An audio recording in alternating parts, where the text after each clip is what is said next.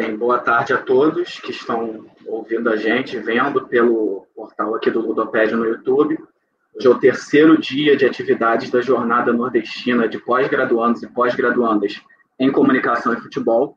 É, meu nome é Fausto, né? sou integrante do LEME. É um grande prazer ter sido convidado pelo Anderson para estar aqui mediando essa sessão 4, né? desse maravilhoso evento organizado pelo RENEM.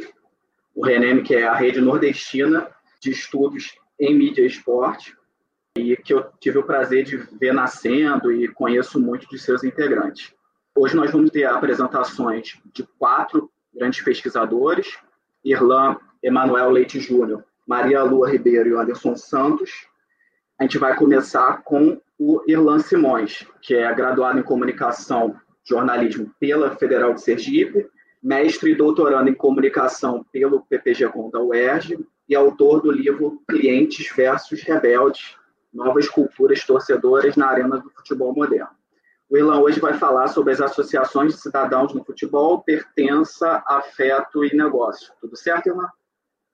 Bom, boa tarde todo mundo que está aí. Prazer estar participando desse evento. Bom, primeiro, antes de tudo, agradecer a todo mundo que está por aí para acompanhar o primeiro encontro do Reneme, né? Acho que é uma, uma iniciativa que a gente já teve a oportunidade na sexta-feira passada de conversar sobre ela no seminário do Leme. Uma grata surpresa, uma iniciativa dessa. Lá, naquela oportunidade, já conversava sobre ah, o impacto que isso pode ter, tanto para os pesquisadores como para a própria pesquisa do futebol como um todo. Né? Uma articulação de pesquisadores de fora do eixo, digamos assim, né? pessoas que infelizmente ficam mais alheias aos grandes eventos sobre o estudo do futebol por uma questão de estrutura, né? uma questão de falta de oportunidade de estar participando desses eventos com maior frequência, considerando que são encontros, digamos, uh, secundários diante da necessidade de estar participando dos eventos que são relacionados à sua grande área de pesquisa. Então, assim, claro que a gente está dá um máximo de, de, atenção aos estudos do futebol, encontros de estudo do futebol, são grandes espaços, grandes fóruns de discussão que a gente tem à nossa disposição, mas ainda a gente tem que ter uma certa prioridade né, com relação aos estudos, seja da antropologia, da comunicação, né, das áreas às quais nós somos relacionados. Né. Então, eu deixo aqui minha, meu mais um parabéns né, a essa iniciativa da, da Renem e pretendo acompanhar bastante os trabalhos à medida do possível. Bom, eu, eu acabei entrando no GT de Economia Política da Comunicação muito mais por uma, uma relação histórica com os estudos de economia política. Eu, eu começo a minha trajetória acadêmica, digamos assim, um pouco atrasado nesse processo mais tradicional as pessoas têm de iniciação científica, etc. Tal. E eu sempre faço essa observação, né, que estudava na Federal de Sergipe, creio que tem outros estudantes da Federal de Sergipe aqui, e no campo da comunicação lá, é, você mal tinha programa de pós-graduação, só chegou no final da minha graduação. Por outro lado, você não tinha docentes interessados em pesquisas numa perspectiva mais crítica, como me interessava na época, né? uma, uma noção de uma leitura mais crítica da economia política como um todo, e dentro dos meus interesses mais objetivos, o da economia política crítica do futebol. Entender a indústria do futebol de uma forma crítica para poder analisá-la dentro da, do contexto atual, contextos anteriores, passados, etc. E aí eu tive a imensa felicidade de ter contato, diversas explicações possíveis, mas também tem uma aula com a professora Berlane Aragão, professora de Economia da Federal de, de Sergipe, do grupo do OBSCOM, né, Observatório de, Comunicação, de Economia Política e Comunicação. Anderson pode até explicar um pouco melhor a, a trajetória do OBSCOM, ele fez muito parte também do processo de construção do OBSCOM, e acabou abrindo minha cabeça. E por sorte acabei também conhecendo o Anderson nesse, nesse intermédio e nesses processos. É um cara que já estudava direito de transmissão naquela época, lá em 2013, 2014, e acabou sendo um ótimo caminho para mim, né, um ótimo pontapé inicial para começar a estudar futebol a partir de uma leitura da economia política crítica. E, de certa forma, traje nessa trajetória de lá para cá, o que eu venho observando é que, por mais que você acabe enveredando por outras perspectivas de pesquisa, de estudo, a economia política do futebol, digamos da comunicação no futebol, como a gente tem tentado desenvolver uh, nos últimos anos, ela acaba tendo uma serventia imensa para se compreender diversos fenômenos relacionados ao futebol, né, para além dos nossos estudos já tradicionais, já consolidados. Né? Então, eu sou um grande defensor de que a gente consolide bem esse campo, essa, essas articulações de estudos da economia política, de modo que a gente, inclusive, consiga criar um conteúdo mais denso né, e, mais concreto para que possa servir a qualquer outra área possível, né, como se ele fosse um, um suporte teórico né, e de estudos fundamental para qualquer pessoa que queira estudar qualquer área possível dentro dos estudos do futebol. Né. Então é isso que eu sempre friso. Né? Eu queria até, inclusive, começar eh, frisando isso. Né? A gente tem uma configuração do futebol há algumas décadas já como um, produto midiático privilegiado, então é impossível se estudar futebol sem se estudar a própria comunicação social né, como um fenômeno das últimas décadas. Então isso está sempre relacionado. Então estudar futebol de uma forma ou de outra também é conseguir estudar essa indústria da comunicação, essas indústrias midiáticas. Né? É impossível se fugir de uma coisa de outra, porque todas os, as consequências e todas as transformações que o futebol passa, na indústria do futebol, né? já frisando que temos os muitos futebols, como foi bem colocado nas sessões anteriores. Mas a indústria do futebol, esse futebol profissionalizado, mercantilizado que nós conhecemos, é impossível entendê-lo, impossível entendê-lo, senão entendê-lo como um produto midiático dos mais privilegiados, mais importantes para a consolidação dessas indústrias. Então, eu fiz as questões das ações concretas da estrutura do futebol e por que é importante estar sempre né, esse suporte da economia política da comunicação nesses estudos. Mas não só também pensando no futebol como um produto midiático, acho que também o, o, o destaque a ser feito. Quando você vai estudar estádios, você também começa, a, a, você pode ter um ponto, um ponto de partida né, dos estudos da transformação do futebol a partir da economia política e comunicação.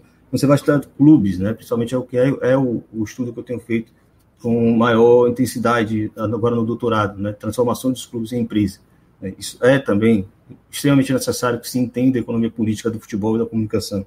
E a própria indústria do futebol em todos os seus meandros possíveis, suas transformações, né? quase sempre relacionadas a também transformações da tecnologia e comunicação. E aí fica também essa questão que eu, algo que eu sempre friso e, e, sempre tento problematizar nos eventos que a gente participa. Né? A gente tem um, uma, uma grande tendência a se discutir futebol a partir de uma leitura de que o futebol explica o mundo, né? meio que se consolidou essa, essa noção de que o futebol explica o mundo. E, e muitas vezes a gente não está conseguindo explicar o mundo a partir do futebol. Né? Acho que é, é, interessante, inclusive, observar isso.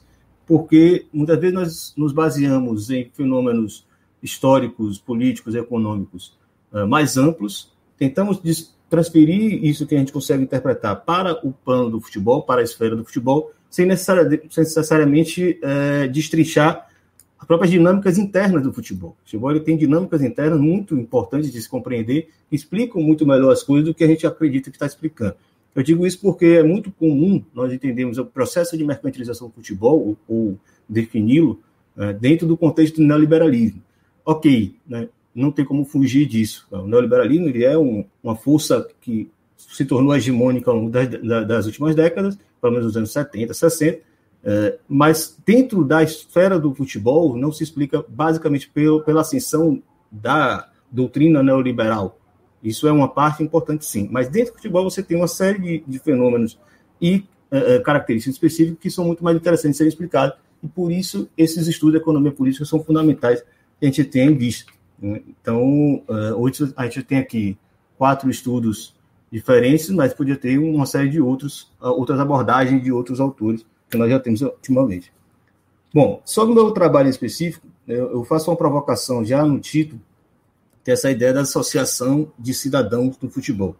É, por que cidadão? Né? É mais uma provocação do que necessariamente uma definição do que seriam os torcedores nesse contexto. Cidadãos porque eu acredito que cada clube em si ele deve ser entendido não apenas como uma empresa geradora de espetáculo, ou como uma associação com muitas pessoas. Né? Estamos tá falando de clubes, são basicamente pequenas sociedades repletas de complexidades e controvérsias, é, plurais, heterogêneas e sempre em disputa. Né? Isso nos coloca a entender ou começar a abordar cada clube, cada realidade a partir de suas particularidades entender esses atores específicos para conseguir compreender a sua história.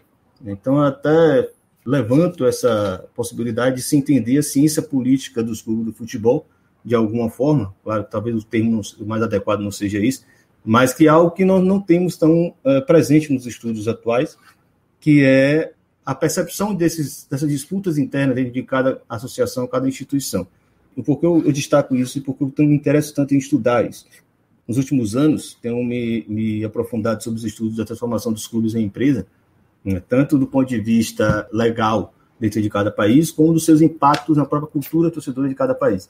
E dentro desse, desses estudos, dessas empreitadas específicas, seja na Espanha, seja em Portugal, seja na Alemanha, seja no Brasil, na Argentina, Chile, etc., que você percebe é que, por mais que um clube, país, de certa forma, tivesse uma tradição de participação associativa de seus torcedores dentro dos clubes, processo de transformação de clubes em empresas não necessariamente, por mais que ele enseje um processo de clientelização do torcedor, não necessariamente ele transforma essa relação por completo.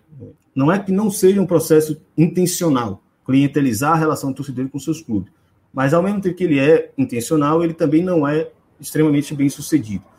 Fala isso porque, na medida que a gente vai estudando, a gente foi estudando o processo em diferentes países, é, vai percebendo que a estrutura que é colocada internamente tem um, um, um, processo histórico que precisa ser observado, mas não necessariamente ele consegue ser bem sucedido no processo de afastamento total desse torcedor. Mesmo em países onde os clubes se transformaram em empresas por completo, onde não há qualquer possibilidade estatutária ou minimamente estrutural de participação dos torcedores nessas instituições, a gente percebe que torcedores criam, à sua medida, diferentes formas de organização para manter esse tipo de participação. Né? Então, por isso, associações de cidadãos é que, por mais que o clube tenha deixado de ser, em alguma medida, uma associação né, com estrutura capaz de ter espaços de participação do torcedor, o torcedor acaba criando outros modelos, outras formas, outras técnicas de participação dentro dos seus clubes. Né? Então, assim, desse, desse processo de confronto entre a mercantilização do futebol e a organização de torcedores, que é, de certa forma, objeto da minha pesquisa, ao mesmo tempo, eu tenho que recorrer aos estudos de economia política para entender o processo de transformação dos clubes em empresas em determinado país, determinada localidade, porque cada país tem as suas particularidades, é, e também entender o processo de cada clube, para entender como os torcedores desse clube estão se organizando para tentar manter um certo grau de participação nas suas instituições. É, um exemplo mais superficial, porque até o tempo também não é, é dos mais largos para explicar em detalhe, mas você tem, por exemplo, na Espanha, onde os clubes eram associativos de uma forma mais plural, mais, mais massiva. Né? Alguns clubes tinham cerca de 20 mil sócios da associação. Né? Na medida que a lei de esportes obriga que clubes virem empresas por completo, a associação basicamente ela é extinta, né? ela, ela, deixa de existir. É, o que você passa a ter é a possibilidade de participação de alguns antigos sócios que viraram pequenos acionistas para participar dessas instituições. Na atualidade, esses pequenos acionistas, muitos, em grande medida, já venderam suas participações acionárias. Né? Em alguns, alguns clubes, em alguns casos específicos, é, você tem uma figura política, uma figura é, é, participativa, digamos assim, que são o que eles chamam de plataformas, que tentam reunir tanto esses pequenos acionistas como torcedores de arquibancada, das chamadas penhas, que são muito comuns na Espanha, como os grupos ultra. Né? São complexos, são controversos, são heterogêneos o suficiente, mas ali é um modelo entendido e compreendido na Espanha, que se tornou uma forma específica de organização nesse processo de combate à mercantilização da relação entre torcedores e clube, que é o processo de clientelização, como a gente vê. No entanto, você para outros países, esse tipo de organização de estrutura, ele não consegue se repetir. Porque a própria configuração estrutural do futebol, no, em Portugal, por exemplo, onde as associações ainda existem, em que pese os clubes tenham que ter transformado em empresas também, mas as associações são acionistas das empresas, né, essa configuração ela é alterada torcedores continuam se associando aos clubes e os clubes como grandes proprietários de ação da empresa que hoje corresponde ao clube de futebol. Ou seja, é, não posso ver a experiência de torcedores na Espanha e torcedores em Portugal pelos mesmos óculos. Cada país tem o seu processo histórico de transformação de clubes de empresa ou não transformação de clubes de empresa que vai, de alguma forma, influenciar ou, no mínimo, gerar as condições mínimas para a organização de torcedores naquela localidade específica. Então, cada realidade precisa de uma análise é, mais estruturada, mais particularizada. Bom, aí tem uma outra parte que eu acho que é o destaque dentro daquilo que eu falei, né? Independente do, das suas pretensões de estudo do futebol e por onde você caminha no futebol, como a economia política ela tem essa, essa importância, né? Eu, eu acabei de explicar a necessidade de se entender o processo histórico né, político econômico de cada país, para se entender as organizações torcedores, que são o objeto hoje. E, de certa forma, ainda assim, eu creio que outras abordagens são extremamente complementares e interessantes para também trazer para o futebol leituras que já estão consolidadas em outros campos e talvez não no futebol. Eu, particularmente, pela influência que eu tive com o professor Dilmar Mascarenhas, nas relações que a gente teve de estudos sobre os estádios, começou a desenvolver uma ideia de produção social do futebol, pensando nos clubes em si. tem desenvolvido, ou tentar desenvolver pelo menos, essa ideia de que a gente deve diferenciar que o jogador profissional de futebol ele é responsável por produzir o espetáculo do futebol, é o produto espetáculo futebol, que pode ser comercializado pela TV, né, como nós vamos ouvir nossos colegas falar daqui a pouco, ou pode ser comercializado pela via de ingressos em estádio. O espetáculo é um produto do futebol.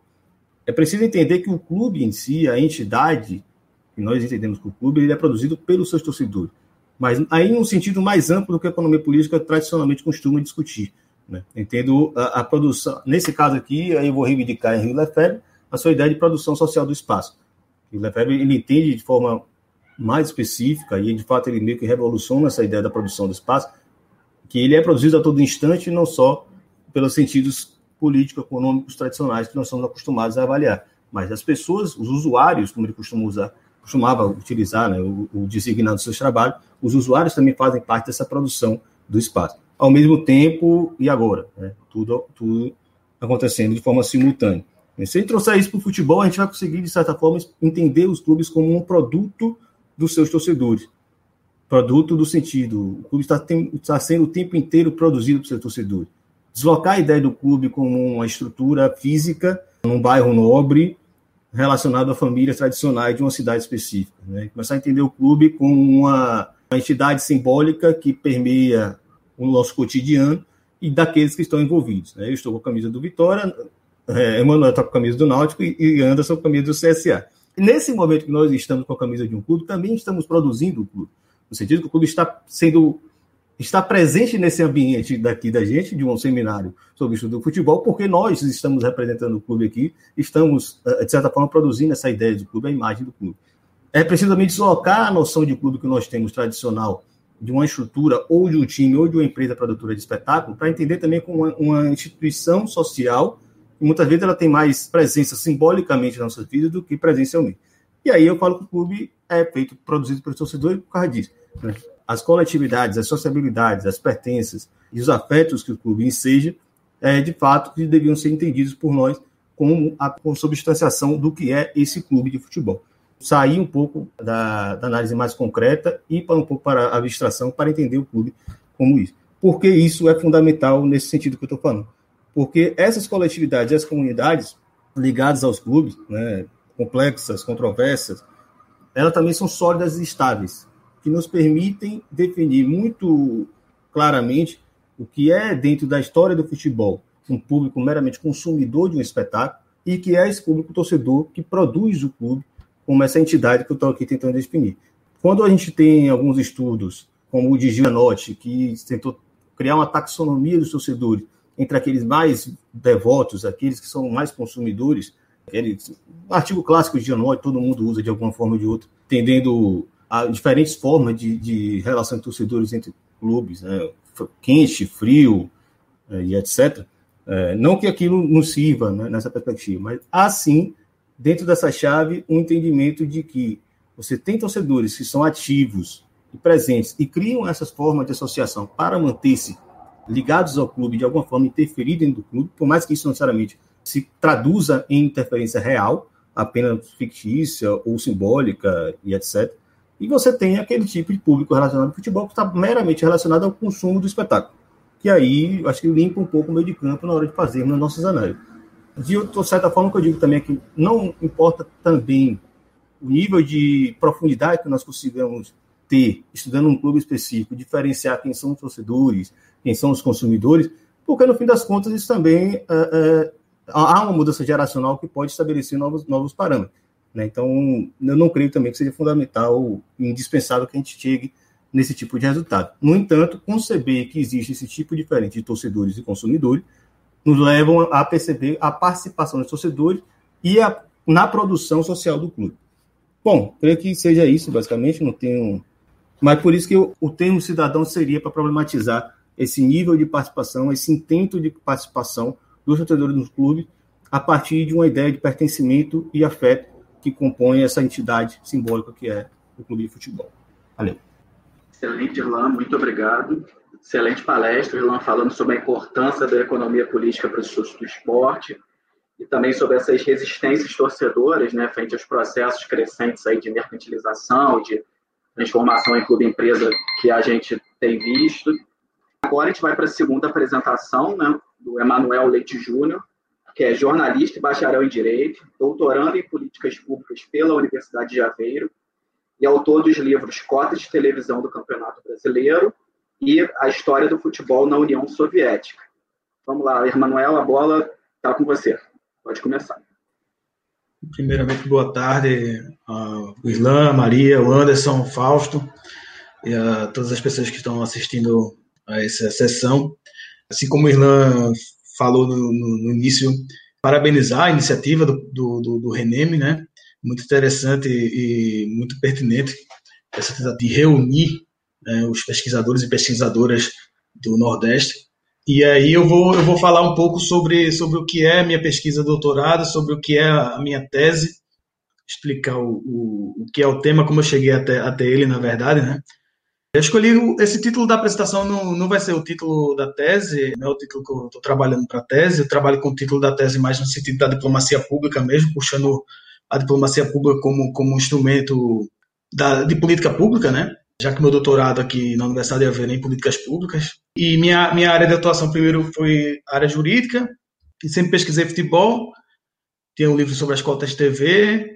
Depois eu fui para o jornalismo, trabalhei quatro anos, no, atuei quatro anos no jornalismo esportivo, e sempre escrevia, continuei escrevendo artigos sobre a questão dos direitos de transmissão, e foi através de um artigo em que eu fazia uma crítica da, dos direitos de transmissão em Portugal, que o professor Carlos Rodrigues, que é meu orientador, me convidou, porque ele também é coordenador do, do mestrado de estudos chineses aqui na Universidade de Aveiro. Sabia que a China tinha um plano de futebol, e como ele nunca tinha pesquisado futebol nem tinha tido orientandos ou orientandas na área do futebol, ele gostou daquilo que eu tinha escrito sobre cotas TV perguntou se eu não tinha interesse em, em pesquisar o plano do futebol chinês dentro do âmbito de, das políticas públicas. E foi aí que eu vim para Aveiro fazer, fazer esse doutorado. Nessa apresentação de hoje, eu vou explicar um pouco dos conceitos que eu trabalho, porque, como o Rilan estava falando, né, essa questão das pessoas dizerem que o futebol explica o mundo, mas depois termina, termina não explicando nada. Eu, quando eu for para conferências ou seminários, congressos, que seja, no geral, mesmo eh, seminários e eventos de esporte, geralmente eu sou o único que fala sobre a China e futebol chinês. E quando eu vou para conferências de estudos chineses, já participei de alguns em Portugal e fora, do Reino Unido, na Noruega, e hoje mesmo participei de outro na China, sou o único que falo sobre futebol. E as pessoas geralmente acham engraçado, até mesmo no curso, né, logo no primeiro ano, quando a pessoa explicava qual era, qual era o, seu, o seu tema de pesquisa, quando fala que é futebol, as pessoas que são de fora do mundo dessa área da pesquisa acadêmica do, do esporte e do futebol acham estranho. Como é que você está fazendo doutorado sobre futebol ainda por cima sobre a China, né? E aí, na verdade, assim, o futebol é apenas um, um, um instrumento para analisar como é que a China se comporta, né, para tentar compreender o Estado chinês, suas políticas públicas, principalmente sua, sua postura nas relações internacionais, ou seja, sua atuação diplomática e geopolítica. Né? Aí é que entra a, a, o primeiro ponto que, que, eu observo, que é a nova Rota da Seda, o, o nome oficial é, é, em inglês Belt and Road Initiative, Antes era Belt, é, One Belt, One Road, mas eles depois atualizaram o nome para esse nome, mas que ficou conhecido em português como a Nova Rota da Seda. Não é? Que nada mais é do que o, o mais ambicioso projeto geopolítico global da contemporaneidade. Não tem nenhum outro país, não tem nenhum outro Estado que esteja à frente de um projeto tão ambicioso e tão grandioso como é a nova Rota da Seda é, chinesa, né? que nada mais é do que a promoção de, de uma globalização. Mas ao contrário da globalização hegemônica que nós temos já é, nos últimos, nas últimas décadas, né, principalmente com o triunfo do, do, capitalismo, a terceira fase do capitalismo tardio, o capitalismo neoliberal, né, com, com o fim do, das experiências socialistas no leste europeu, especialmente na União Soviética, né, surge a partir, a partir de, do, dos anos 2010, principalmente com a consolidação da China né, no cenário global, no sentido dessa ascensão da China se, se consolidar, a China surge como, como concorrente nesse, nesse campo hegemônico, né, que, que havia sido se tornado único a partir dos anos 90, principalmente. Né? E a nova Rota da Seda é uma postura diferente da China em relação à, à globalização que nós temos hegemônica atualmente. E, e, como, como coloca Will Liu e Dunford, a China não pretende apenas restabelecer a antiga rota comercial da Rota da Seda que existia né, na antiguidade ela vai muito além, na verdade, porque a, a, Rota da Seda, ela, como vocês podem ver nesse mapa aí, esses são os países em azul que já assinaram protocolos e, e tratados da nova Rota da Seda, chinesa. Então ela vai muito além do, da antiga Rota da Seda, chega até a Europa, chega até Portugal, né? passa pela África e chega até na América Latina, né? Porque ela tem a, a Rota da Seda terrestre e tem a Rota da Seda é, marítima. Então, a, a, Rota da Seda é uma mensagem cultural, é uma base para a cooperação internacional, porque a China se pauta muito nas suas relações internacionais com, pela pauta da cooperação internacional. Né? E a Rota da Seda é metáfora para paz e cooperação, abertura e inclusão, aprendizagem mútua e benefício mútuo. Então, o que eu argumento é que o futebol é um instrumento dessa mensagem cultural chinesa para o mundo, dessa metáfora do futebol sendo usado como instrumento de, de cooperação pacífica da China, ou seja, da China tentando se consolidar na geopolítica global através de uma atuação em que busca estabelecer contatos e parcerias e não invadir países ou estabelecer bloqueios econômicos sobre países para derrubar governos soberanos desses países. E aí, é, analisando é, documentos públicos da, da China, e declarações públicas, principalmente do, do, presidente Xi Jinping, seus discursos, seus textos, suas análises, eu busco identificar palavras-chave, que são palavras que norteiam o discurso político, né? fazendo análise do discurso da elite política chinesa, e, e identifica essas palavras-chave porque eu, eu, também identifico essas palavras-chave no discurso e no próprio plano do desenvolvimento futebol chinês, como eu vou mostrar mais adiante. Então, pa palavras como partilha, cooperação, paz e desenvolvimento, amizade, intercâmbio, aprendizado, ganha-ganha, win-win do inglês, prosperidade em comum, são palavras sempre presentes no discurso, principalmente da promoção da, da nova Rota da Seda, ou seja, da forma como a China procura se aproximar e promover suas relações, né? se estabelecer no, no, nos países e, e, a partir daí obter os resultados que ela, que ela deseja, obviamente, porque ela tem, ela tem interesse econômico, financeiro e político ao, ao buscar estabelecimento dessas relações. E essa postura da China, ela remete, é, desde o estabelecimento da República Popular da China em outubro de 1949, com o triunfo do Partido Comunista na Guerra Civil contra o Kuomintang, pelos cinco princípios da coexistência pacífica, que são os princípios norteadores das relações internacionais chinesas desde, desde 1949, mas principalmente dos anos 50, que foi quando ele foi estabelecido por esse cidadão aí da foto, que se chama Zhou Enlai, que foi o premier chinês, era o número dois da, da, da estrutura da República Popular da China, só abaixo de Mao Zedong, né? E os cinco princípios seriam, é, são né, respeito mútuo pela soberania e integridade territorial, igualdade e benefício recíproco, não agressão mútua, não intervenção nos assuntos internos e coexistência pacífica. E aí nós vemos no, no, no plano do futebol e na forma como a China usa o futebol como esse instrumento de aproximação e de estabelecimento de, de, de relações diplomáticas e comerciais, essa, esse respeito pela, pela soberania e integridade territorial, né? A, a, busca de promover a ideia de benefício recíproco, né? Não intervenção nos assuntos internos, que é uma pauta muito particular da China, e a coexistência pacífica. Dentro desse, desse contexto da, da, da, nova Rota da Seda, se inserem em, em outros dois contextos específicos da, da China e do seu discurso político atual, é que é o sonho chinês e a nova era do socialismo com características chinesas. Né? Nos últimos anos, sob a liderança de Xi Jinping, que chegou ao poder em 2013, a China tem exortado o sonho chinês. E, e o que é isso? É, ele tem na busca pelo rejuvenescimento é, a palavra-chave para a modernização do país e seu sucesso econômico. Quando, quando a China coloca rejuvenescimento da nação, ela está falando em sucesso econômico e modernização do país, ou seja, o país conseguiu triunfar na, na, na geopolítica global. Né? E esse é um dos, parte dos, dos objetivos do duplo centenário, e, que é justamente o, o centenário do Partido Comunista agora em 2021 e o centenário da República Popular da China em 2049.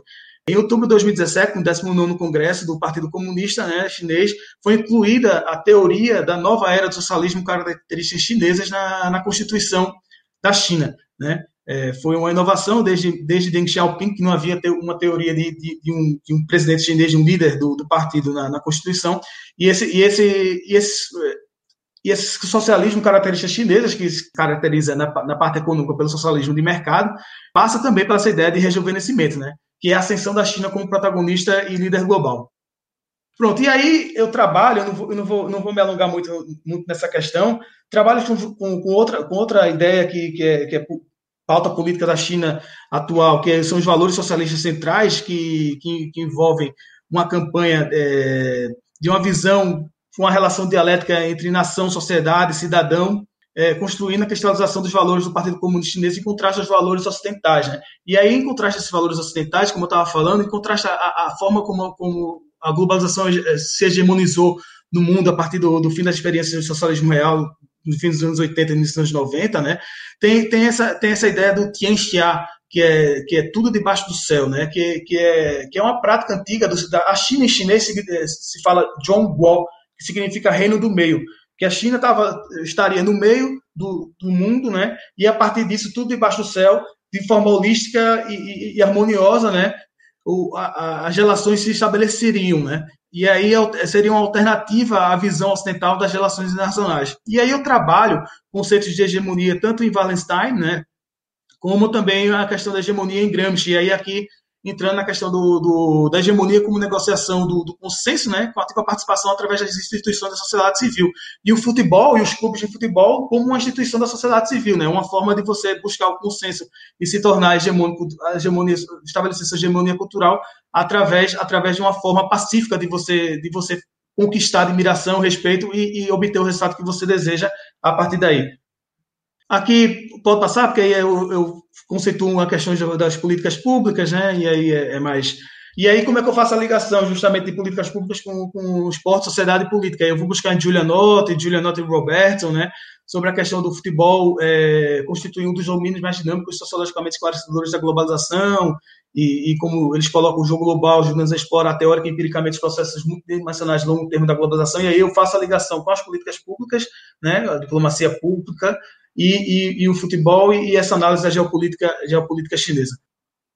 Pronto, e aí eu entro, né, da, do, do, o que seria diplomacia, segundo o Satou definiu em 1957, é a política ao nível dos estados, aplicação da inteligência e tato à condução das relações entre governos de estados independentes, né? E a diplomacia pública se, seria é, visar o público estrangeiro, pretendendo aumentar a, a familiaridade desse público com determinado país, moldar percepções externas da imagem de uma nação, disseminar ideias e ideologias além fronteiras, promover percepções positivas e incentivar outros a vê-lo como um destino atraente para turismo, negócio, etc. Né? E tudo passa também pela forma, pela comunicação, né? Tudo passa, passa pelo, por uma disputa de, de, de narrativas, né? Qual, qual é a história que, que qual a narrativa que, que vence, né? Qual a narrativa que, pre, que prevalece nessa, nessa discussão? E a diplomacia do esporte é isso, é quando o esporte internacional, a nível internacional, ele, ele é empregado como um instrumento diplomático, nesse sentido da diplomacia pública. O plano chinês, ele, ele vem, o Xi Jinping é um fã de futebol, e em 2009, quando ele visitou Leverkusen, a, a, a, a, fábrica da Bayern, ele falou pela primeira vez sobre o sonho do futebol chinês. Ele ainda era vice-presidente da China ainda. Em 2011, ainda como vice-presidente, recebendo a delegação da Coreia do Sul na China, ele falou pelo, dos seus três sonhos da Copa do Mundo, que é participar na Copa, sediar uma Copa do Mundo e vencer uma Copa do Mundo. Participar da Copa, a China só participou em 2002, né? Ficou no grupo até do Brasil, disputou os três jogos na fase de grupo, perdeu os três jogos, não marcou nenhum gol. E desde então não participou mais. E aí um palpite meu, acho que a China vai participar da Copa quando ela sediar a Copa, que é algo, algo muito em breve, como vou, vou até explicar um pouco mais adiante, a questão do dinheiro que a China injeta no futebol. Vencer a Copa do Mundo é algo tão irreal que os chineses, obviamente, no plano na política pública deles não colocaram esse, esse, objetivo de ser campeão do mundo, obviamente, isso é só o, o sonho do, do, presidente Xi Jinping. E aí, em 2016, em abril, lançaram o plano do, de desenvolvimento do futebol a médio e longo prazo, de 2016 até 2050, até 2050, aquela, aquela ideia do duplo centenário, né, o, o centenário aí 2049 da República Popular da China. Aqui eu coloco alguns objetivos né, da, da, do plano, e aí é que está, até 2030, a seleção feminina do futebol de mulheres da China estabelecida como de classe mundial. E por quê? Porque o, a, o futebol de mulheres na China é muito mais desenvolvido do que o futebol masculino, né? Porque o, o, futebol de mulheres passou anos sem, sem, sem, ser profissionalizado no mundo todo, em vários países, não só no Brasil, como também no Reino Unido e em outros países. Era proibido por lei a prática do futebol feminino. Enfim, aí em 2050, a seleção de futebol masculino no top 20 da FIFA tendo sediado a Copa do Mundo, né? Pronto, o plano, ele, ele, segue, ele segue bastante o que o socialismo características chinesas, né? Que é justamente isso. O, o governo estabelece, estabelece um mercado, né? Mas sem intervenção direta do mercado na, no, mercado esportivo, né? Ele deixa que a indústria e que a iniciativa privada atue e aplique o plano, sendo que o governo vai, vai controlando, né? Porque dentro do, do, do socialismo chinês a, a, existe a liberdade de atuação da iniciativa privada, mas sob a direção do, do, do, Partido Comunista, nada e principalmente nas suas relações internacionais. E aí eu, eu, eu, contextualizo isso nesse sentido. Pronto, e aí eu entro na questão do, do, do soft power, né? O Joseph Nye, ele define que poder como habilidade de influenciar outras pessoas para se conseguir os resultados que se deseja, o que pode ser feito através da coerção do pagamento ou da atração. Né? O hard power seria esse, esse poder coercitivo militar ou econômico. Né? Por exemplo, militar, hoje nós estamos é, 11 de setembro, né? Salvador Allende, em 1973, foi deposto e assassinado né, num golpe militar, que depois, é, quando foi aberto os arquivos da CIA, constatou-se o óbvio, né, com, com financiamento e apoio dos Estados Unidos no golpe. Isso, isso, é um exercício do hard power, né? Outro exercício de hard power através do, da, da, influência econômica são os bloqueios econômicos que os Estados Unidos fazem, né? Contra a Venezuela, contra Cuba, são formas de tentar influenciar, ou seja, tentar obter o poder, aquilo que ele deseja, que é derrubar os governos de Cuba e da Venezuela através do poder do poder coercitivo e aí através do poder coercitivo financeiro, né? No soft power, o próprio Nye fala, né? Ele cunhou o termo em 1990, mas é, é algo uma prática que já existia há muito tempo, sempre existiu na verdade. A própria China, uma das primeiras estratégias de soft power da China foi a diplomacia do panda, exportar pandas para zoológicos no mundo todo, como uma forma de criar como a China é fofinha, o pandazinho é tão fofinho e tal, e cria uma imagem positiva, né? Legal do país, e aí, então era chamada mesmo de diplomacia do panda. Ou seja, em 1949, 1950 não existiu o termo soft power, né? Mas o soft power power sempre existiu. E aí o, NAI define como um país pode obter os resultados que deseja na política nacional, porque outros países, admirando seus valores, emulando seu exemplo e aspirando seu, ao nível de prosperidade, vai querer, vai querer segui-lo. E esse termo soft power foi pela primeira vez é, adotado no discurso oficial do Partido Comunista Chinês em 2017, 2007, desculpa, no 17º Congresso Nacional do Partido. O então presidente Hu Jintao, ele fala da soft power cultural, né, da importância de espalhar a cultura, a cultura chinesa. E aí, a partir dessa, dessa perspectiva que eu trabalho o futebol. Eu vou tentar ver se eu consigo, como eu estava falando, a prática do soft power e da, e da, politização e diplomacia do esporte, mesmo na China, é algo antigo. Desde a sovietização do esporte nos anos 50, depois quando houve o rompimento do, das relações sino-soviéticas nos anos 60, uh, ah, e a China investiu na Ganef, depois a diplomacia do ping-pong e por aí vai, né, que foi o restabelecimento das relações com os Estados Unidos nos anos 70, né? Ou seja, o esporte sempre teve ligado com a, com a com a República Popular da China essa relação de política e diplomacia. Eu quero, eu quero mostrar só rapidamente, eu falo também da, da elite do poder do C. Wright Mills, para poder explicar por que alguns negócios são feitos, né? O, o, a, aproximação com a elite do poder que te abre portas, o poder econômico, o poder financeiro, o poder político do, de um determinado lugar, e, e um clube de futebol é um, é um bom elemento para você ver isso. Pronto, e aí eu, e aí eu entro num, num dos exemplos, é, que é a relação da, da, da, China com, com Emirados Árabes, Árabes Unidos, né? E, e, todos os relacionamentos que foram feitos, principalmente desde 2012, né? É, estabelecimento de Al Yassat, que é uma joint venture, é pela primeira vez uma empresa não ocidental explorando gás e petróleo no Oriente Médio, né? Que foi uma, uma, joint venture entre empresa de Abu Dhabi e, e, e, estatal chinesa, né? E depois nós temos a visita de Xi Jinping ao centro de treinos do Manchester City, que pertence a Abu Dhabi, depois a aquisição de 13% do City Football Group pelo China Media Capital, que é uma empresa privada chinesa, mas que pertence a, um, a, um, a uma pessoa que é um, uma liderança do Partido Comunista Chinês na sua região, né? E a partir daí, é, todas essas relações que são estabelecidas. Essa aqui é um exemplo da, da do, do, futebol como além da integração no Paquistão, o corredor econômico China-Paquistão aqui e, e, e, o porto de Guadab sendo um elemento importante na, na, na rota marítima da, da, da, nova rota da seda e a construção de estádios, que a diplomacia de estádios, como aqui num slide que eu tive que passar, também é outro instrumento diplomático da China, a construção de dois estádios justamente no caminho onde vai passar esse, essa, esse, essa linha ferroviária de alta velocidade que vai levar produtos da China para escoar no porto de Guadá, que é estratégico para a nova rota da seda marítima futebol, torneios de futebol que são, são utilizados é, como elo de integração, atraindo é, é, equipes jovens de, de, vários países, de todos os continentes. Essa aqui é investimento. Ah, pronto, aí, pronto, aí. Eu, eu queria. Só, não, na próxima vez, pronto. Eu queria só finalizar com isso, já que eu estou estourando meu tempo, é, não vou nem poder citar Brasil, Portugal, nem nada, porque esse aqui também, para mim, é, é, bem simbólico desse, desse tipo de estabelecimento de relação.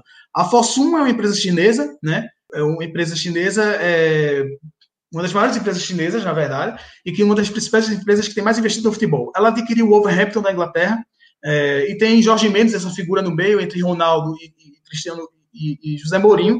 Jorge Mendes, o agente português, que é dono da Gestfoot e como o grande articulador dos investimentos na, no Wolverhampton da Inglaterra. E a, a Fossum também é sócia do, da Gestfoot. A Fossum, o Wolverhampton fica na, na região da Inglaterra chamada West Midlands. E outros dois clubes, dos quatro maiores clubes da, da, West Midlands, também pertencem a empresas chinesas. E o que é que tem na West Midlands? Tem a cidade de Birmingham, que é a principal cidade daquela região.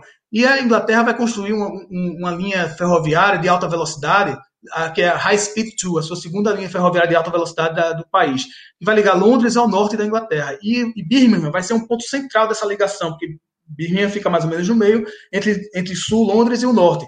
E, e, e o que acontece? A Fosun foi a primeira empresa privada autorizada a explorar a linha ferroviária de alta velocidade na China, que é essa aí que está aqui, Hangzhou, Shaoxing, Ningbo, está sendo construída na região, na província de Zhejiang.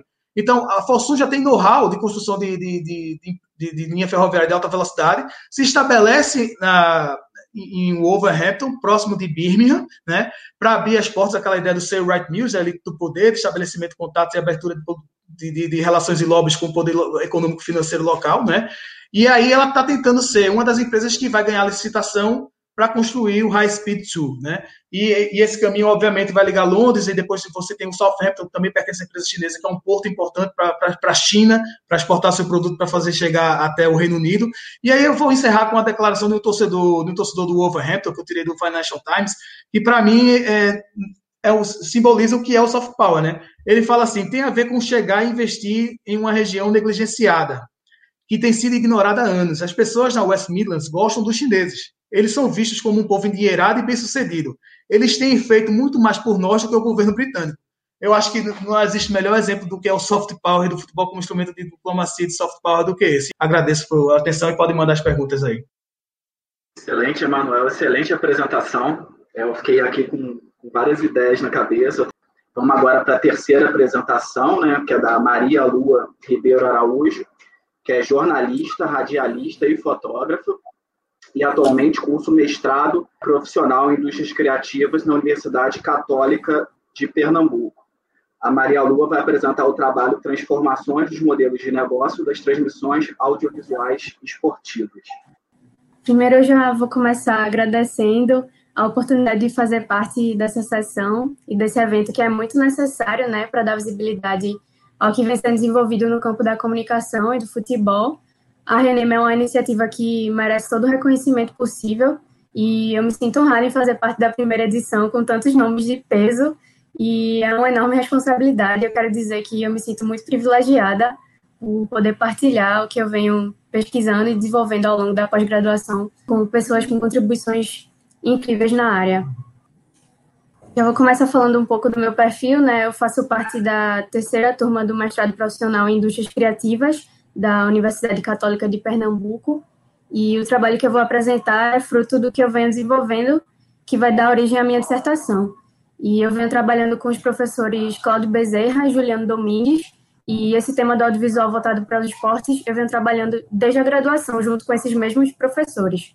E foi lá na graduação que eu desenvolvi uma pesquisa, que foi um estudo de caso sobre o Maicujo, que eu acredito que muitos aqui que estejam assistindo é, devam conhecer essa plataforma. Eu apresentei o projeto experimental em 2018 e naquele ano o Maicujo vinha mostrando um potencial gigante enquanto plataforma de streaming é, para esportes, oferecendo total autonomia para os clubes e federações realizarem suas transmissões e o público ter acesso gratuito a todo aquele conteúdo de, de forma gratuita e sob demanda.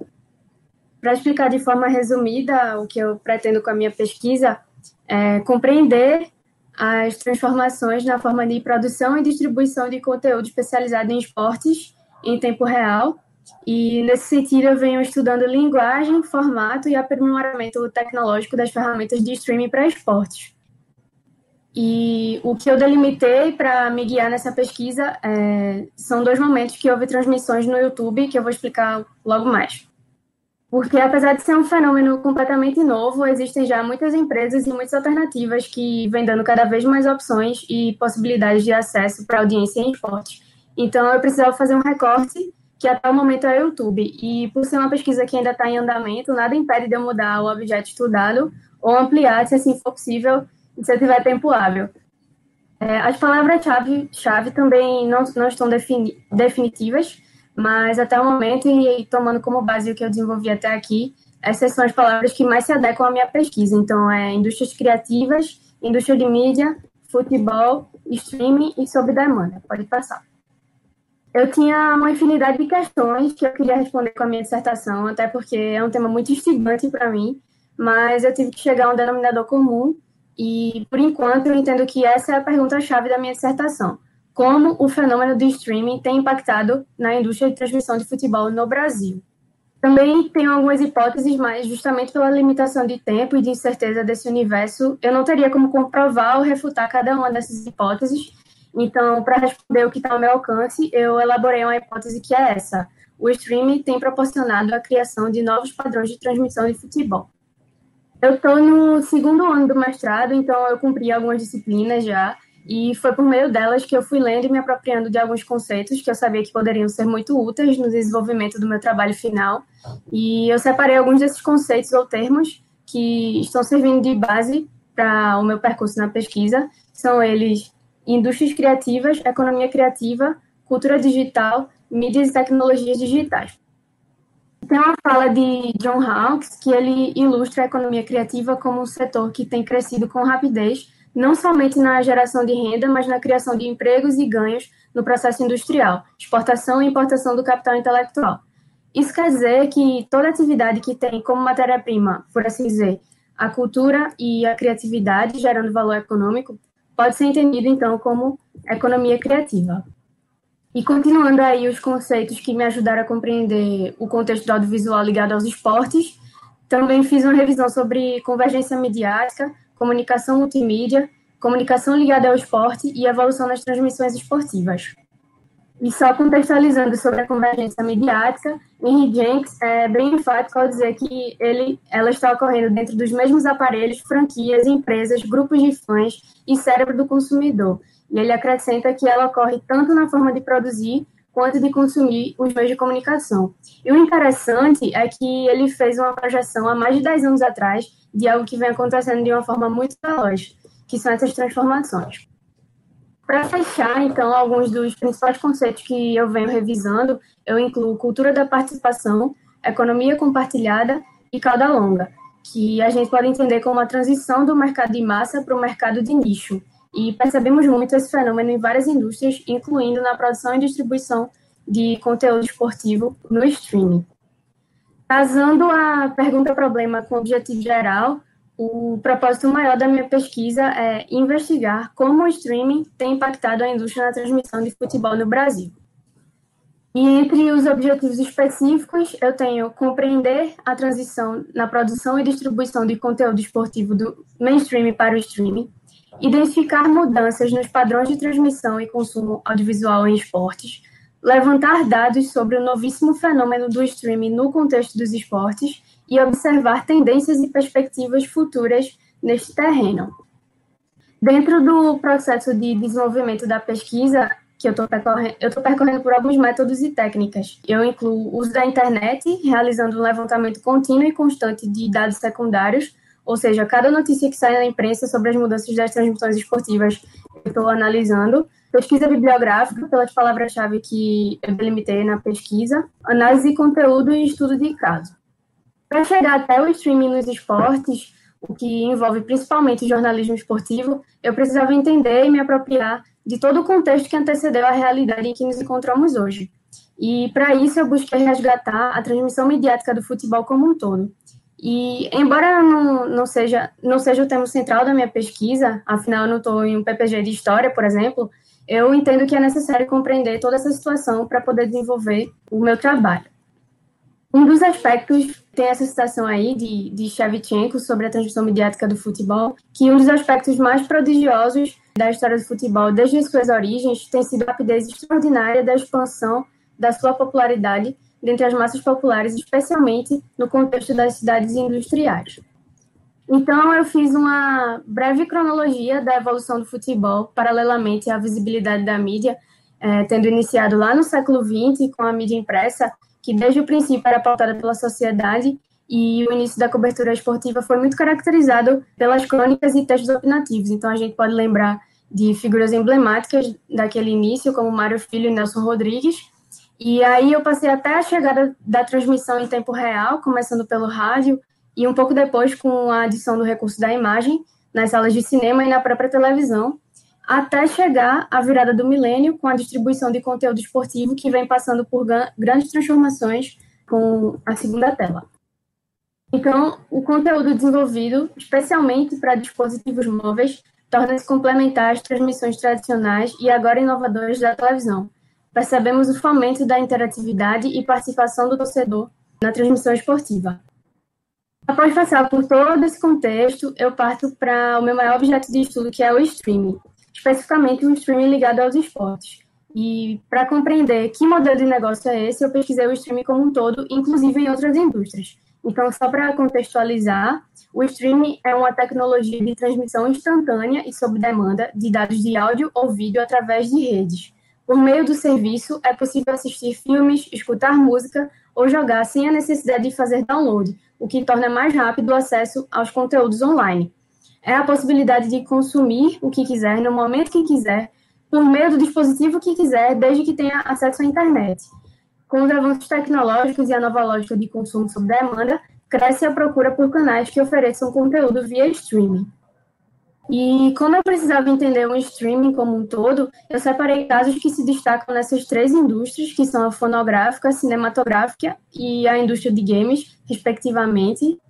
E aí eu estudei esses três casos, o Spotify, a Netflix e o xCloud na indústria de games. E gente, é, finalmente chegamos a os meus objetos de pesquisa em si, ou seja, os casos que eu estou nesse contexto que eu resolvi estudar. Esse objeto passou por algumas mudanças, inclusive depois da minha qualificação. Eu havia delimitado outro estudo, mas eu acabei entendendo que esse caminho poderia elucidar o que eu pretendo responder de forma mais clara. E a minha pesquisa está exatamente nessa fase. Na verdade, é, as análises em si e as diferenças que eu vou desenvolver é, após observar esses dois casos ainda serão realizados, mas eu escolhi dois casos específicos e emblemáticos no futebol nacional. Um envolvendo o Campeonato Paranaense em 2017, com os clássicos do Atletiba, na quinta rodada e nas duas partidas da final. Esse jogo da quinta rodada foi um marco na transmissão da internet, sendo o primeiro na história do YouTube. E o outro caso envolve o Fla-Flu na Taça Rio e no Campeonato Carioca de 2020, é, sendo um jogo pela Taça Rio e, o, e os outros dois jogos pelo Carioca. Muitos jogos já foram transmitidos pela internet, seja por emissoras que já nasceram no ambiente digital, seja por grandes corporações que precisaram se adaptar a esses modos de transmissão, ou até mesmo por outras mídias digitais, a exemplo do Campeonato Brasileiro de Futebol Feminino, que foi transmitido pelo Twitter, ou a, ou a própria Liga dos Campeões, que vem sendo transmitida pelo Facebook, mas eu procurei delimitar minha pesquisa para essa plataforma com a qual é, a própria Reneme vem veiculando essa jornada, que é o YouTube. E aí eu tenho essa fala de Ruggiero sobre essa mídia digital, onde ele diz que uma das grandes vantagens das transmissões ao vivo pelo YouTube é que o espectador pode pausar o jogo para ir ao banheiro, por exemplo, e depois voltar alguns segundos na transmissão para assistir uma jogada. Após o fim da partida, o vídeo fica disponível no canal de transmissão e o usuário pode vê-lo quando quiser, assim como acelerar algumas partes ou pular outras. Por outro lado, o chat permite a comunicação entre pessoas que estão vendo a mesma partida, e não raramente costuma ser espaço de comentários preconceituosos e julgamentos. Então, a gente tem os ônus e os bônus dessa plataforma. Nesse sentido, é, a minha pesquisa visa contemplar não apenas a nova forma de distribuição que vem ganhando força, mas também como vem ocorrendo a receptividade da torcida nesses modos de transmissão, a partir da interatividade facilitada pela plataforma. E essa fala de Chris Anderson ilustra bem esse movimento, então e falando um pouco mais sobre o que a gente tem até aqui do streaming ligado aos esportes, a gente tem que a questão sobre o futuro emocionante desse serviço não deve ser respondida na presente pesquisa, embora o caminho a ser percorrido nela possa contribuir para tal circunstância. Eu busco, por outro lado, estudar como o fenômeno do streaming tem impactado na indústria da transmissão de futebol no Brasil. Fazendo uso de uma fala de Lisboa, é, a bem da verdade, estamos em uma etapa inicial de uma incógnita em profunda e constante transição, aprendendo a desenhar novas formas é, deste novo mundo conectado.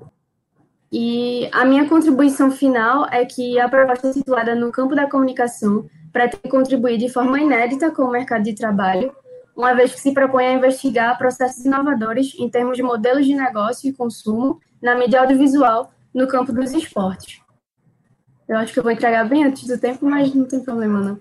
É, eu trouxe para fechar essa fala de Henry Jenks, em Cultura da Convergência, onde ele diz que contradições, confusões e múltiplos pontos de vista são esperados no momento de transição em que o paradigma midiático está morrendo e o outro está nascendo. nenhum de nós sabe realmente como viver nesta época de convergência das mídias, inteligência coletiva e cultura participativa. É, tinha um slide antes que quem tiver curiosidade de acessar as referências que eu venho utilizando, eu disponibilizei um link que vai direcionar para um Google Doc que está aberto. A internet aqui em casa caiu no exato momento que eu tinha concluído, ainda bem. Ah, então tranquilo. Estava falando que você com certeza vai ter várias perguntas para responder no momento de debate final. Eu mesmo tenho várias é, questões sobre, sobre o streaming, porque eu sou um usuário de diferentes tipos de streaming, inclusive esportivo. Mas vamos para a última apresentação dessa sessão, que é a do Anderson Santos, professor lá na UFAL, presidente da Olympic Brasil e doutorando do programa de pós-graduação em comunicação da UNB. O Anderson vai falar sobre o trabalho dele, o modelo para a regulamentação dos direitos de transmissão no, é, de futebol. Vai lá, Anderson, a bola está contigo agora. Ah, obrigado, obrigado, Fausto. Obrigado, inclusive, por ter aceitado mediar a sessão temática. A gente conversou aí falando enquanto organização também. Agradeço a Maria Lua na pesquisa interessante, dialoga muito né, com o que eu venho pesquisando desde o mestrado. E também né, a Irlan e a Emanuel, que meio que foram mais do que convidados, né, foi, é, foram convocados para mandar trabalho na Renem, né, e participaram, já apresentaram, enfim, tem um trabalho em conjunto há algum tempo, né, com a Irlan, como ele bem disse, é, um pouco mais de tempo, desde 2013, 2014, e com o Emanuel um pouco mais recente, a partir do, do podcast Na Bancada, enfim, as derivações que o podcast sobre luta torcedora e, e hoje também, né, sobre transmissão de eventos esportivos acabou trazendo, né. E aí eu vou apresentar hoje a, a, minha tese, então talvez algumas das pessoas que estejam assistindo aqui já me ouviram em algum podcast é, em alguma live, não só do Na Bancada, mas de, de outros, outros espaços também. E aí hoje eu vou apresentar, é, inclusive já com as mudanças que eu recebi de presente após qualificar com a medida provisória 984. Né? Então, o tema é o modelo para transmissão dos direitos de é, o modelo para regulamentação dos direitos de transmissão de futebol. Já era a ideia, pós banca de qualificação em dezembro do ano passado, é, propor um modelo, era, uma, era algo que estava no projeto é, mas eu acabei diminuindo um pouco a, o produto final. E aí a banca de qualificação retomou e a MP acentuou. Eu sou orientado pelo professor Fernando de Oliveira Paulino, na linha de pesquisa de poder e processos comunicacionais. Eu entrei como linha de políticas de comunicação e é, é, por isso que daqui a pouco vocês vão ver algumas ligações específicas com os estudos de políticas de comunicação e cultura. E aí, caracterização do tema de estudo, algumas coisas né, que já foram faladas, né, especialmente por, por Irlan. É, o futebol profissional enquanto gerador de paixão e mercadorias. E aí eu estava relendo, na verdade, lendo um livro de um outro pesquisador da economia política da comunicação, e o prefácio era do professor César Bolanho, enfim, professor titular da Federal de Sergipe, ex-presidente também da Olympic Brasil, da LAIC, que é a Associação Latino-Americana de Investigadores de Comunicação, e ele falava, né, a partir da, do nosso viés, que eu vou apresentar daqui a pouco, que, na verdade, a gente pode observar nas formas recentes do capitalismo uma dupla contradição. A tradicional, que é a contradição capital-trabalho, vai estar lá nos estudos marxistas e, e marxianos, e a gente vai ter também uma contradição economia e cultura. Né? Eu acredito até que essa contradição casa muito bem tanto com a nossa proposta, é, proposta nome da mesa, proposta de outros projetos de uma economia política do futebol, quanto de alguns elementos que a gente vem apresentando aqui é, durante essa sessão. Né? Porque, ao mesmo tempo, como o Irlan bem destacou na apresentação dele, o futebol, é, nós, enquanto torcedores e torcedoras, não somos apenas consumidores, né? a gente constrói de alguma forma é, este produto, este evento, esta prática, né, o futebol profissional, e ao mesmo tempo que também é consumo, né? Então, tanto o Emanuel quanto o Irlan, quanto eu que estamos com camisas dos nossos clubes, nós precisamos adquirir isso, né? Estamos também fazendo esse outro papel. Tem uma coisa com a discussão é, com o próprio Irlan já há algum tempo, que é a adição. A gente precisa trabalhar melhor a economia política do futebol, porque é um tema maior, né? Então, assim, o que, que, normalmente eu me identificava era uma economia política da comunicação aplicada ao futebol. Então, o que eu fazia, eu fiz mais, era análise da apropriação mediática do futebol, que aí o, o trabalho da Maria Lua casa bem interessa também, né? Que é um, uma das maneiras, né? uma das novas maneiras dessa apropriação midiática, né? De transformar o futebol enquanto um, um programa midiático. E isso foi o, o que mudou em relação à, à, proposta do projeto, mas também em relação, é, por conta das mudanças recentes, que eu me preocupo, isso vai se manter na pesquisa, e não analisar a questão de transmissão esportiva ou, ou modelos de distribuição, que seja, a partir do modelo ideal. Ou seja, eu não queria pegar a Premier League e Bundesliga. Eu, a proposta inicial era comparar o, a regulamentação do Brasil com a Argentina e México, considerando que esses dois países viveram durante este século mudanças é, das suas leis de comunicação e ou criaram programas específicos é, para regulação ou programas específicos para transmissão ampliada dos seus campeonatos nacionais, jogos de seleção e tudo mais. Né? E aí agora eu vou ter que mudar um pouquinho porque o modelo brasileiro é, foi modificado e pode ser modificado de forma definitiva. E aí, assim, né, definindo o problema, né, então uma preocupação já de algum tempo né, sobre a normatização referente à transmissão do futebol e a organização de, do jogo enquanto programa mediático, como eu disse agora há pouco, as relações de poder que conformam esse direito de se produzir o programa midiático de futebol, né, considerando que a gente tem um longo histórico do Grupo Globo, né, tanto eu quanto Emanuel escrevemos sobre isso, né, temos livros sobre isso, né, de como isso se constituiu historicamente no Brasil e como é, se apresenta especialmente no, uh, no Campeonato Brasileiro de Futebol e como hoje a gente vivencia por, por um outro modelo político-econômico, uma aparente mudança, né? Está meio que no, no, processo de transição entre ciclos de é, desse processo de transmissão de futebol, com o SBT com o Libertadores, a volta da Band, primeiro com o Campeonato Brasileiro Feminino das séries A1 e A2, e agora com campeonatos internacionais novamente, e também isso dialoga com outros conceitos que são da economia política da comunicação, que são publicidade e propaganda. Publicidade aquela simples coisa da, de você acelerar a rotação daquela mercadoria, né? Então, é, se eu quero é, vender um produto, eu procuro é, a plataforma que dê maior visibilidade. E aí é preciso considerar que não só hoje a TV aberta é, pode continuar a dar uma visibilidade grande né, em termos de quantidade, mas a internet, nesse caso o streaming, pode dar uma visibilidade é, muito mais direcionada, né, por conta dos algoritmos e, e tudo que envolve é, os softwares hoje a partir da internet. E a propaganda é aquilo que envolve o Estado, né? Então é o, o diálogo dos grupos de poder com é, a indústria cultural, os meios de comunicação, as indústrias infocomunicacionais hoje, né? Já que é para além da indústria cultural clássica, né? Então a propaganda é esse elemento que também vai estar ali é, definindo, explicando por que essas relações de poder são tão determinantes mesmo para um grande negócio, milionário, bilionário negócio como o futebol. E aí o que, por enquanto, né, eu tenho que responder é isso, né? Quais as práticas a serem consideradas numa perspectiva do direito à comunicação para a regulamentação da venda de direitos de transmissão em torneios de futebol. Aí, seguindo, vou passar rápido, né, como eu disse, referencial, o referencial teórico metodológico é uma ligação da economia política da comunicação com os estudos de políticas públicas de comunicação e cultura.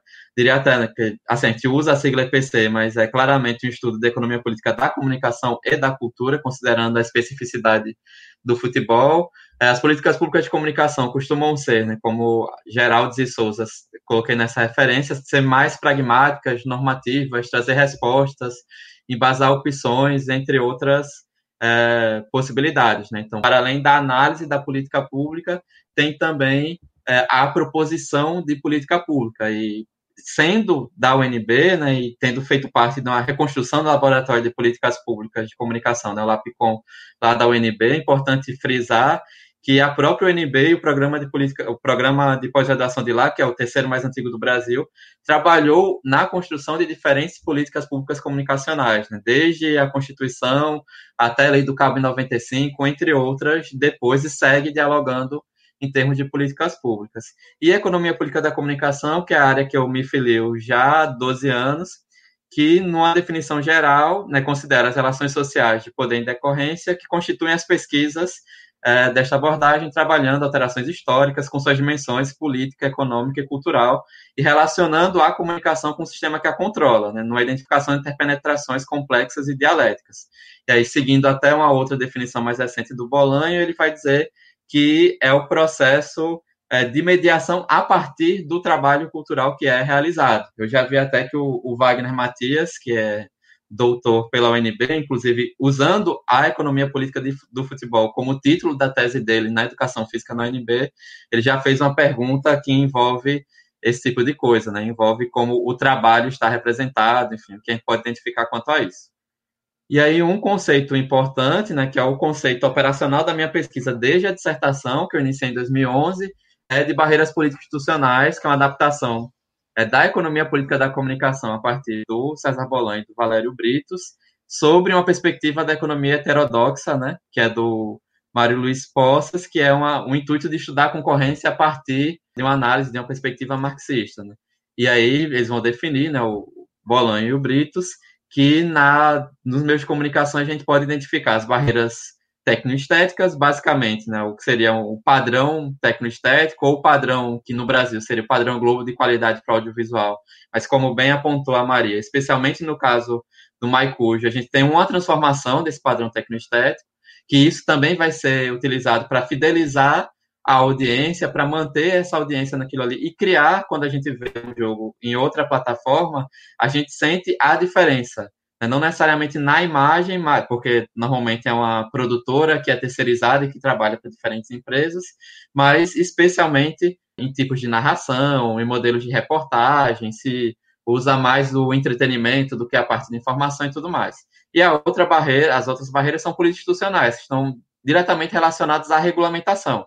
Né? Ou pode ser algo diretamente que altere aquilo ali, ou seja, a MP 984 altera a Lei Pelé, mesmo que e, de, o artigo 42 da Lei Pelé, mesmo de forma provisória, mas altera o mercado, é, tirando é, possíveis benefícios né, do Grupo Globo é, com o modelo anterior, ou criando possíveis benefícios para outras empresas. Né? Você tem uma transformação a partir de uma decisão que é claramente do Poder Executivo, e há também decisões indiretas. Então, é, quando houve o termo de cessação de conduta do Conselho Administrativo de Defesa Econômica, né, o CAD, em 2000 com Globo e CBF, ou seja, foi um termo de cessação de conduta que não determinou quais seriam os padrões de negociação dos direitos de transmissão de eventos esportivos no Brasil. O que a gente, foi, o que a gente teve como consequência indireta foi um benefício para a líder de mercado naquele momento. Né? O Grupo Globo foi negociar individualmente, gastou muito mais do que gastava antes, mas conseguiu controlar de 2012 a 2018 o produto, o Campeonato Brasileiro de Futebol, por mais tempo, por conta de uma decisão indireta, né? porque não foi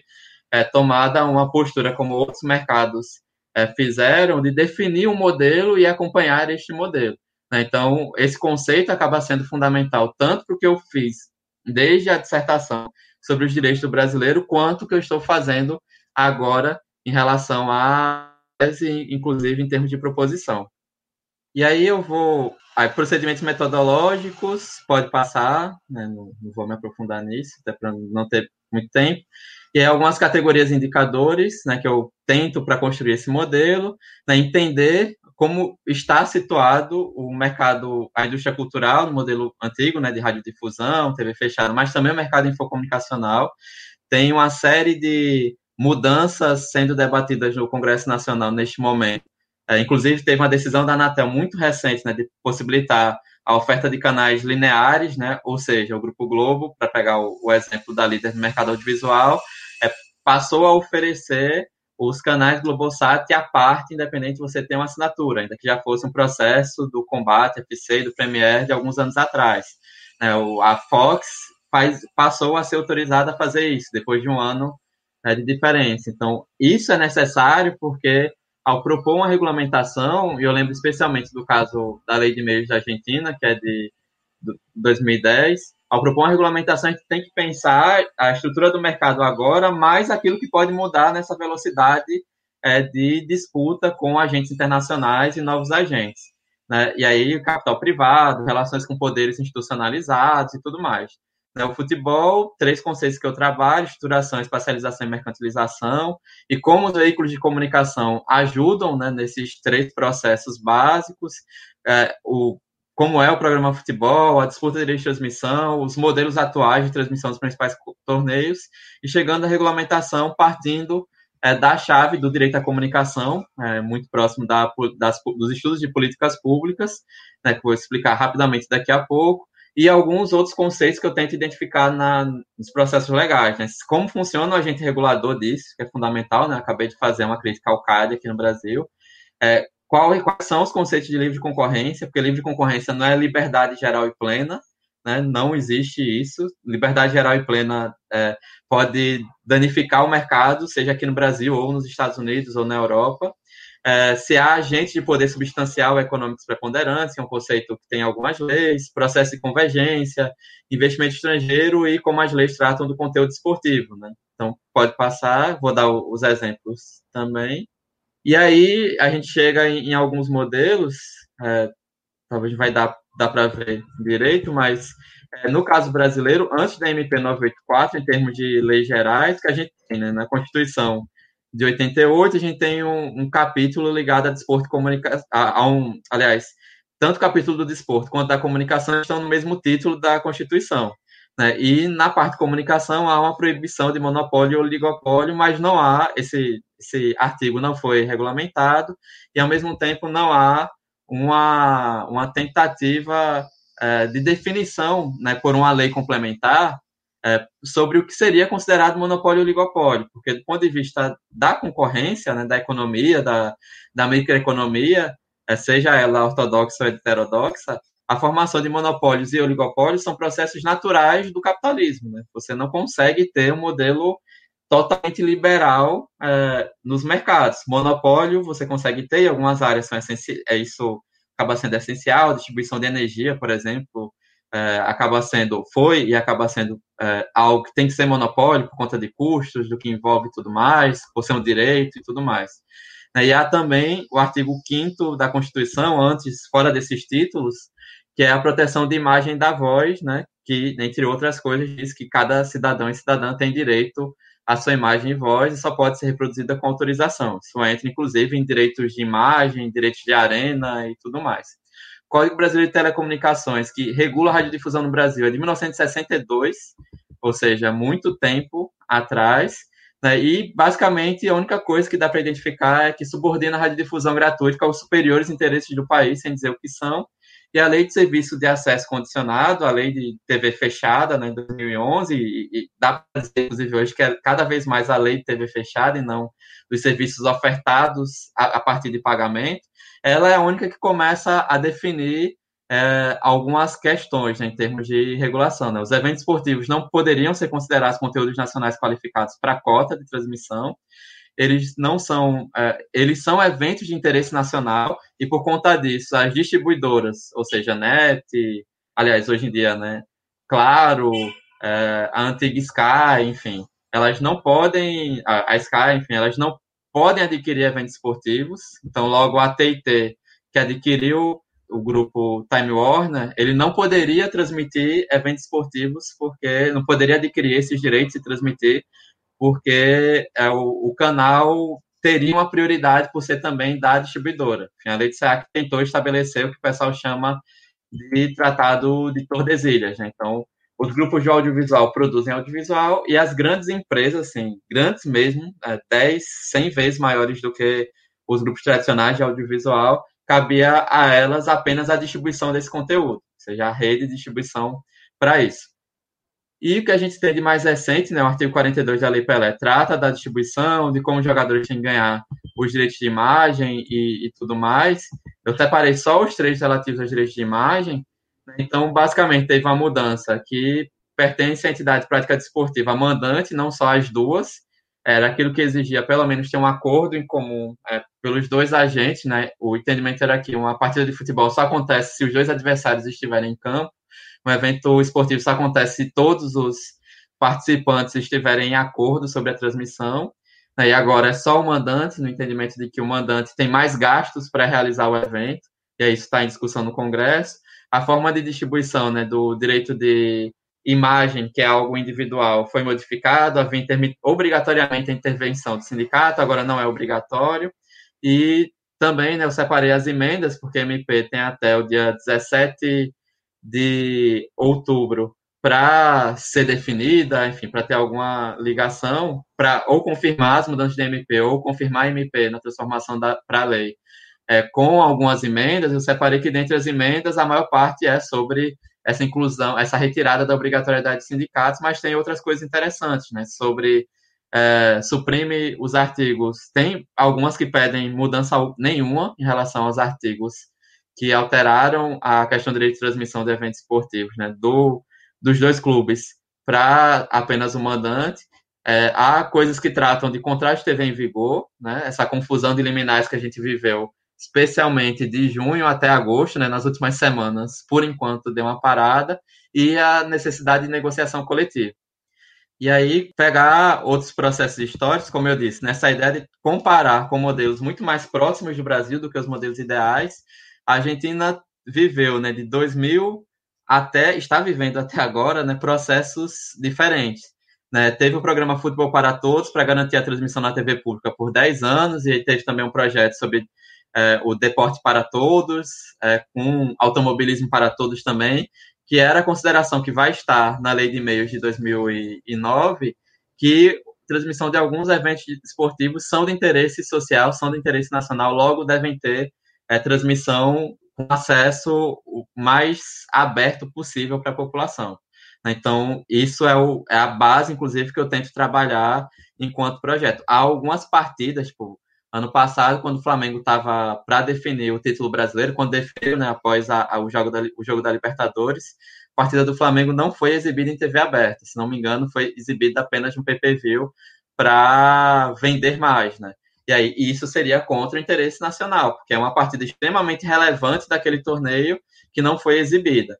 E aí, em 2015, com a chegada do Macri, como a Argentina tem uma é, Brasil, enfim, né, tem outros problemas, mas a Argentina tem uma mudança política muito mais frequente entre grupos. O Macri meio que reveu, reviu muitas coisas, entre as quais o futebol para todos. Isso mudou o mercado é, meio que quase que de forma imediata. E agora o Alberto Fernandes é, se imagina que vai constituir um, um, novo, uma espécie de futebol para todos em acordo com é, a TIT e a Fox, que detém nesse momento os direitos de transmissão do Campeonato Argentino. E, no caso do México, houve uma mudança na Constituição em 2013, a criação do Instituto Federal de Telecomunicações, que é um processo interessante, porque, inclusive, isso vai é, se estabelecer na mudança, na criação de uma lei que passa a entender que o mercado é infocomunicacional, ou seja, não tem como separar é, as telecomunicações da radiodifusão, que eles concorrem entre si cada vez mais, e em 30 de maio de 2014, a IFT, não, o IFT, Instituto Federal de Telecomunicações, estabeleceu uma lista de conteúdos audiovisuais relevantes, entre os quais estavam as partidas de futebol da seleção mexicana, algumas partidas da Copa do Mundo e a final do Campeonato Mexicano, que inclusive nesta na temporada seguinte, é, nessa temporada, o jogo não só foi exibido em TV fechada, porque o México é um caso extremamente particular em que as empresas de radiodifusão podem ser proprietárias de clubes de futebol. E aí isso interfere, por exemplo, a América da Televisa desde a década de 50, né, que mostra essa relação política, econômica e meios de comunicação já há muito tempo atrás. É, a Fox tem outros clubes, a, as, as outras emissoras também têm outros clubes, e isso impede, por uma razão óbvia, de ter uma negociação e uma forma de, de, de transmissão que seja mais justa e que considere é, as diferentes formas de transmissão, TV aberta, fechada e pay-per-view, porque a Televisa não necessariamente vai é, vender o, os jogos do América para uma concorrente em outra emissora. Né? Então, isso acaba criando barreiras claras. E o intuito da mudança na Constituição de 2013, que nem foi por um partido é, progressista, foi pelo PRI, o Partido Revolucionário Institucional, que na prática comandou a política mexicana dos anos 50 até 2000, 2001. Né? Essa mudança era para regular o mercado porque o mercado mexicano, inclusive o futebol mexicano, estava perdendo muito em comparação a outros aqui da América Latina, e aí também tem uma comparação direta com os Estados Unidos. É isso, aqui as referências que eu utilizei na apresentação, né, tem um conjunto de trabalhos e artigos à parte que eu venho trabalhando quanto a isso. Obrigado. Parabéns, Anderson, pela belíssima exposição.